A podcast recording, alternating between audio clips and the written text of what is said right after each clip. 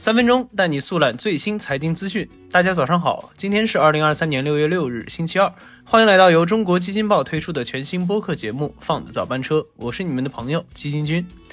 首先，让我们来听几条快讯。宁王火速回应利空传闻。六月五日早间开盘后，有市场消息传出宁德时代不供应特斯拉北美，这也令宁德时代股价一度跌逾百分之五。不过，宁德时代随后火速予以回应，表示不供应特斯拉北美这一消息不属实，公司与客户战略合作关系没有发生变化。同时回应，公司电池并未被美国海关扣押。南向资金疯狂流入超百亿。六月五日，港股反弹，三大股指全线上涨。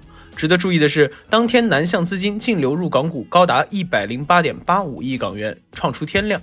Wind 数据显示，行业板块中，半导体与半导体生产设备、电信服务、保险等行业板块涨幅居前。七万亿市场迎来科创五十期权上市。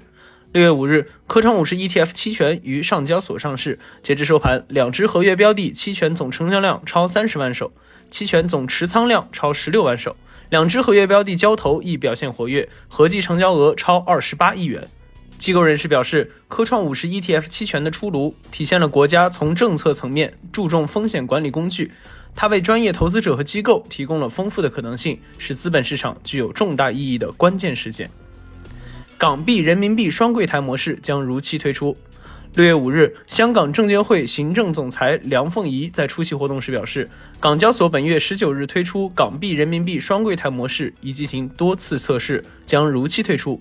预计人民币计价股票纳入港股南向通，将有利于进一步增加人民币计价股票流动性。QDII 基金业绩多点开花，最高大涨百分之三十六。截至六月一日，市场上共有十六只权益类 QDII 基金涨幅超过百分之三十。站在当前时点展望海外各大资本市场，多位业内人士相对更为看好美股表现。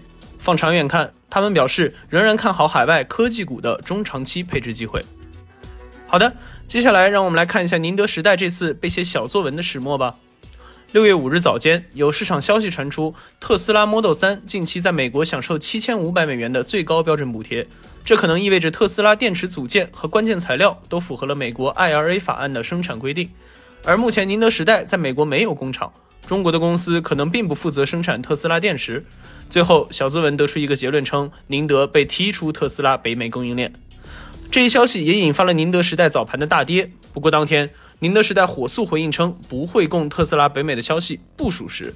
公司表示与客户战略合作关系没有发生变化。有机构认为。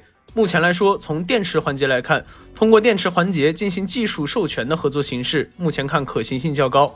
从材料环节看，若想符合补贴要求，国内企业就需要对组件和关键矿物的本土化做好准备。